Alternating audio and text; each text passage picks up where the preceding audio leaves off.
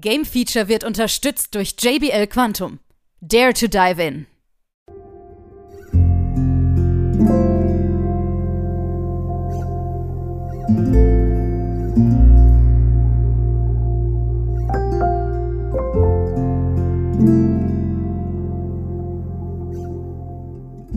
Nun folgt das Game Feature Test Center mit einem brandneuen Spieletest für euch.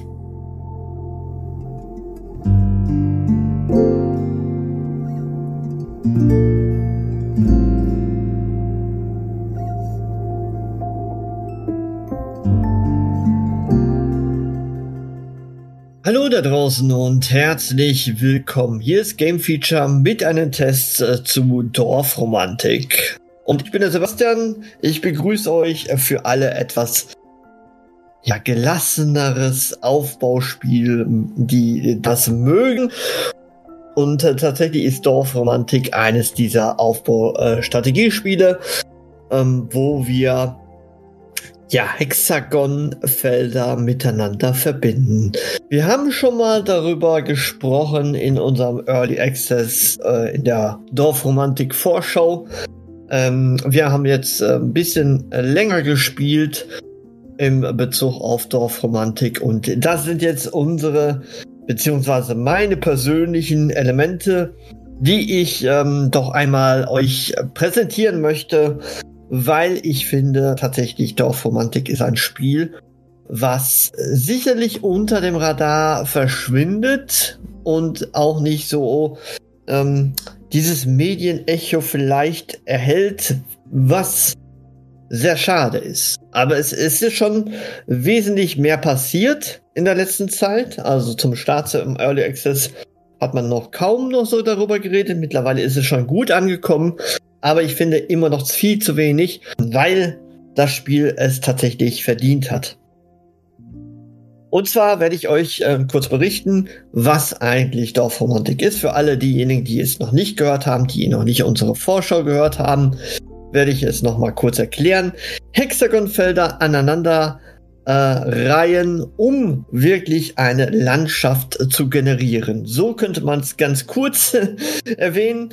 Der Standardmodus ist ähm, so vorgegeben, dass ihr einen ähm, Stapel von Hexagonfeldern erhaltet, einen bestimmten Wert von den Stapel und die ersten drei Karten offengelegt werden.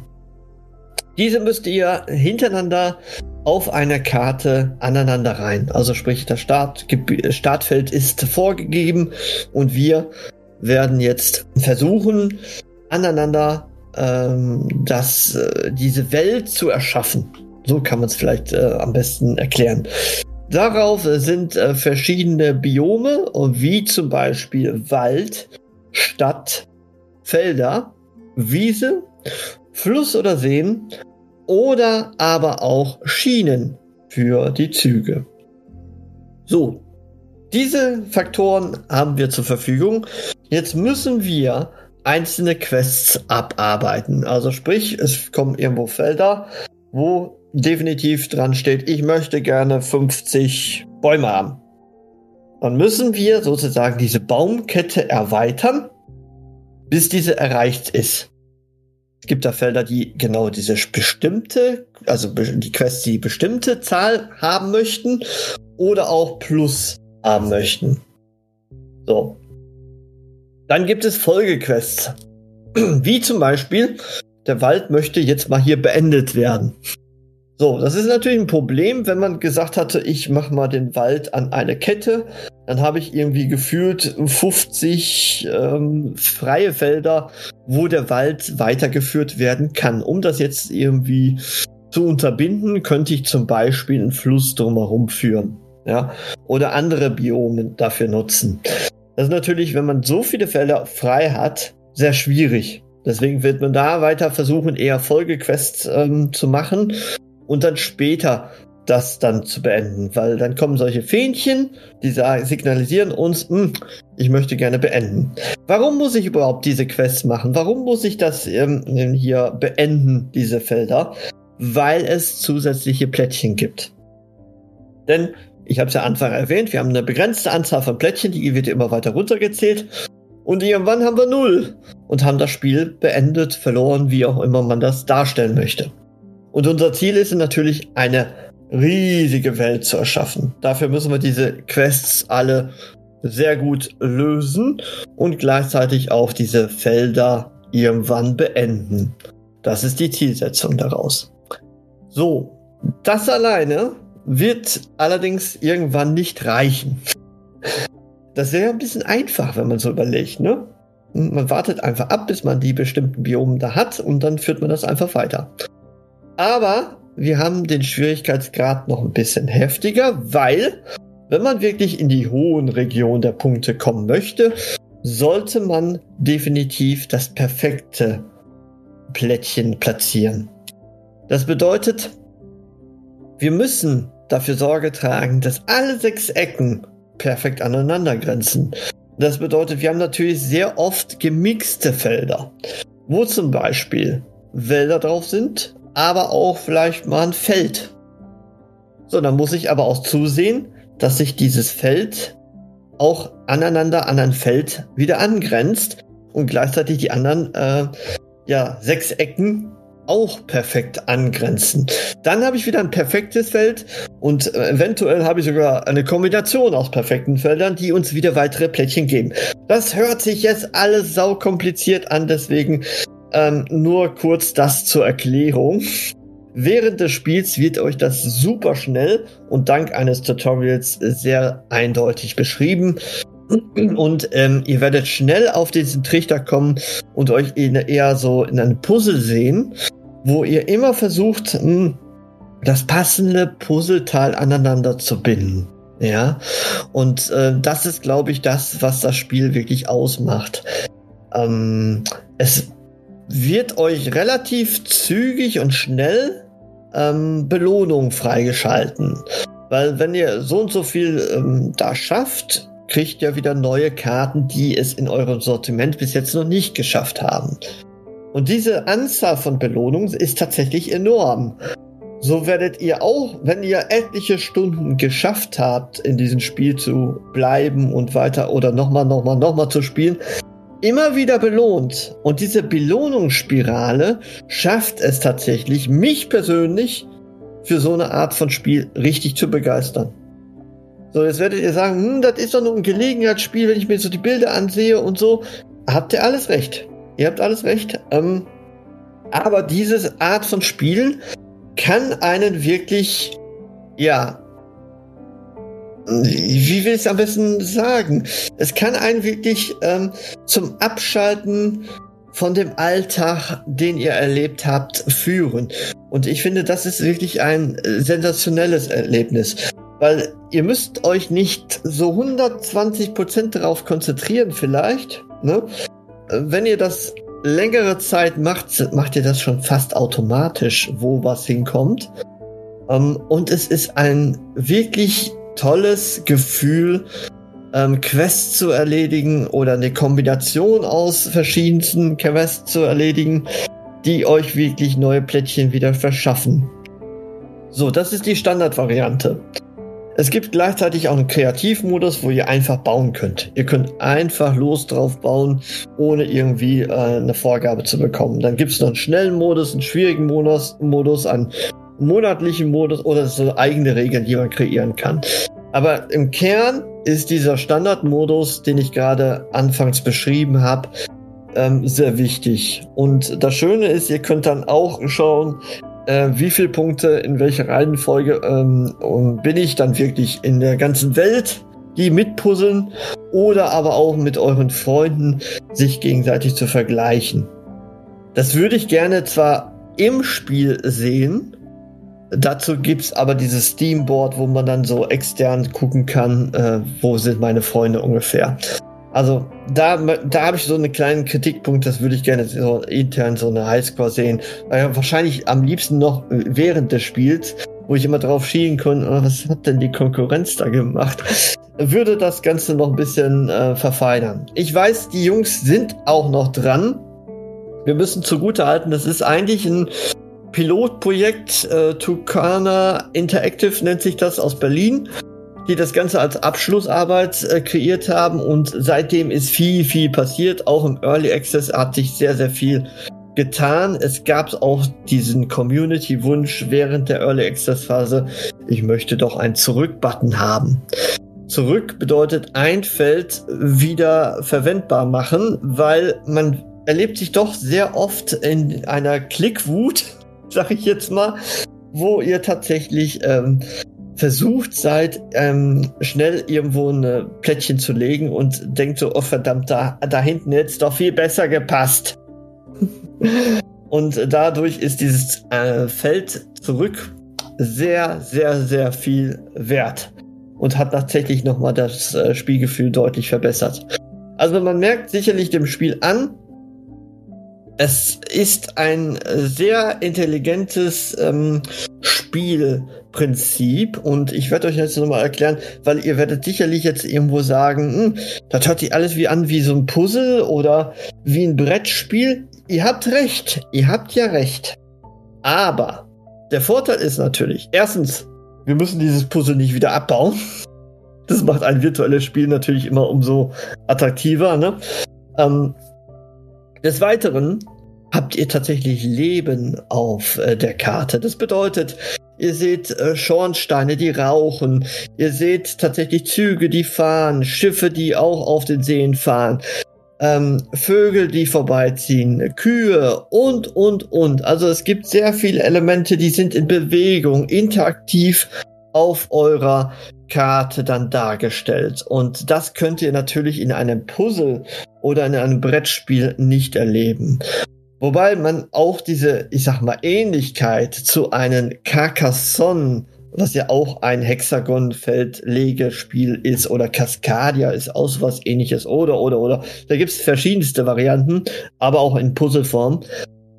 Die sind natürlich bewusst irgendwo. Ne? Also man hat dieses ähm, nicht umsonst gewählt. Ja, aber ich kenne kein äh, PC-Spiel, was so annähernd in diese Richtung geht. Wenn ja, bitte sagt's mir. Ne? Ähm, und ich finde, es ist ein sehr entspannendes, friedliches Aufbauspiel, was man durchaus immer wieder zwischendurch machen kann, auch wenn man müde ist. Also wenn man wirklich gestresst ist vom Arbeitsalltag oder von einer wichtigen Klausur, ähm, finde ich das schon wirklich ein sehr interessantes Spiel. Farbsetting haben sie auch noch mal ein bisschen was Hand angelegt. Also bedeutet, ihr habt verschiedene Jahreszeiten, die euch ähm, so im Verlaufe der Karte dann dargestellt äh, wird. Und dadurch ist dieses Hintergrundfarbsetting auch angepasst. Also sie haben schon deutlich mehr Wert auf Animationen ähm, gelegt. Und es, es wird auf jeden Fall, also es kommt einem wirklich nicht so vor, als ob es ein, so, so ein Erstlingwerk von einem äh, Studententeam ist. Ähm, und tatsächlich hätte dieses Spiel auch von einem großen Publisher gepublished werden können. Und man hätte so gesagt, ja, das ist es auf jeden Fall wert. Wir reden hier von 12,99 Euro derzeit ähm, über Steam oder über GOG. Und das ist es definitiv wert. Das kann ich immer wieder hier betonen, ähm, weil ihr gleich auch am Ende hört, meine Wertung. Tatsächlich für so ein Indie-Spiel oder ein Aufbauspiel in, in der ruhigeren Phase. Es hat jetzt hier keinen Mord und Totschlag oder irgendeinen tieferen Sinn in der ganzen Geschichte. Ihr baut einfach eine Welt auf. Und diese Welt einfach zu erschaffen und nachträglich zu sehen, was daraus geworden ist, ist schon bemerkenswert. Und das ist der Punkt, worauf ich auch gerne eingehen möchte. Klar, ich hätte noch so ein paar Punkte wie Multiplayer. Multiplayer ist tatsächlich auf deren Liste. Ja? Sie, sie äh, wollen es noch kreieren, obwohl das Spiel ja schon released worden ist, jetzt Ende April, ähm, wollen sie tatsächlich es noch weiter vorantreiben. Es gibt ja auch diesen monatlichen Modus, wo verschiedene Community-Regeln dann da reinkommen. Ähm, ist sicherlich interessant. Sie wollen auch eine Art VR-Modus machen. Ähm, oder einen Ego-Perspektiven-Modus. Finde ich auch interessant, dass man einfach mal durchfallen kann, was man so geschaffen hat. Sie wollen auch irgendwie, und da, da bin ich tatsächlich echt so, so äh, am Fragen, wie? ein 4x, also 4x ähm, Strategiespiel rauszumachen, also eine Variante dann zu schaffen, finde ich sehr interessant, aber da möchte ich gerne wissen, wie. Und da, da bin ich schon ein bisschen gespoilert, muss ich sagen, als man gesagt hatte, das ist auch unser Zielsetzung. Aber man merkt auch, sie wollen Controller-Support machen und das bedeutet auch gleich der Umkehrschluss, sie wollen das Spiel auch noch portieren, weil es derzeit nur auf PC ist. Auch für andere Konsolen, PlayStation, Switch, Switch finde ich dann auch sehr, sehr passend, ne? ähm, dann zu kreieren. Ähm, also äh, es ist noch einiges oder sie haben noch einiges vor. Ich finde, was sie äh, schon bereits darstellen, bemerkenswert. Es ist eine neue Idee, zumindest auf den virtuellen PC zu bringen. Diese Idee ähm, ist Wahnsinn. Und umso öfter man das spielt, denkt man sich immer wieder, Warum ist nicht irgendein großer Publisher darauf aufgesprungen? Warum ist das nicht vorher schon mal so in der Art gemacht worden? Weil das ist wirklich motivierend. Die Jungs haben es tatsächlich von Tucana Interactive geschafft, mich tatsächlich oft nach meinem Arbeitsalltag mal an den äh, Steam anzuschmeißen und dann äh, eine Runde loszumachen, äh, loszuspielen. Und gerade der Vergleich natürlich mit anderen Freunden, sich zu vergleichen oder generell in der ganzen Welt zu schauen, wo bin ich da tatsächlich am Ende, ist bemerkenswert.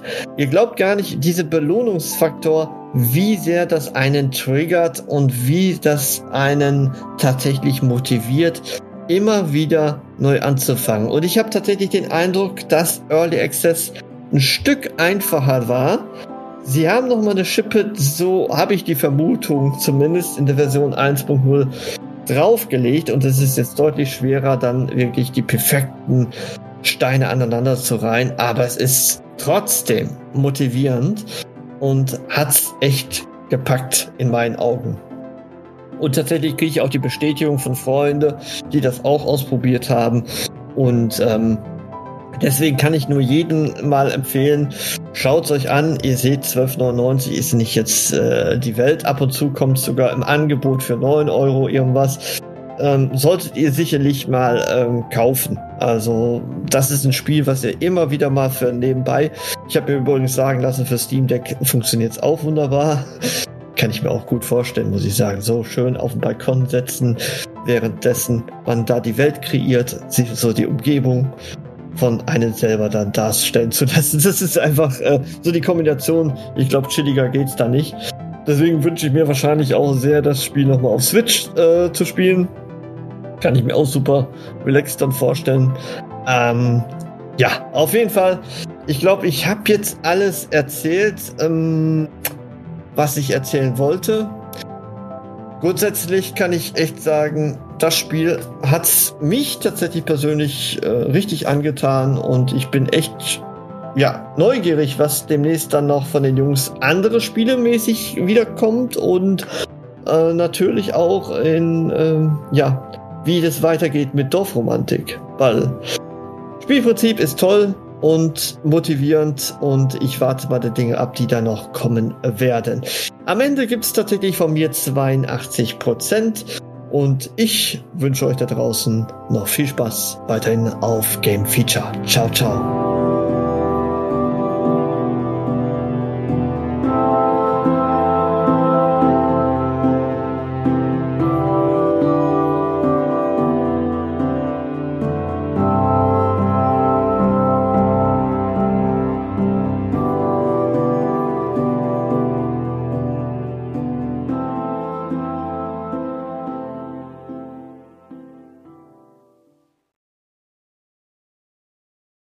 Alle weiteren Informationen findet ihr auf gamefeature.de.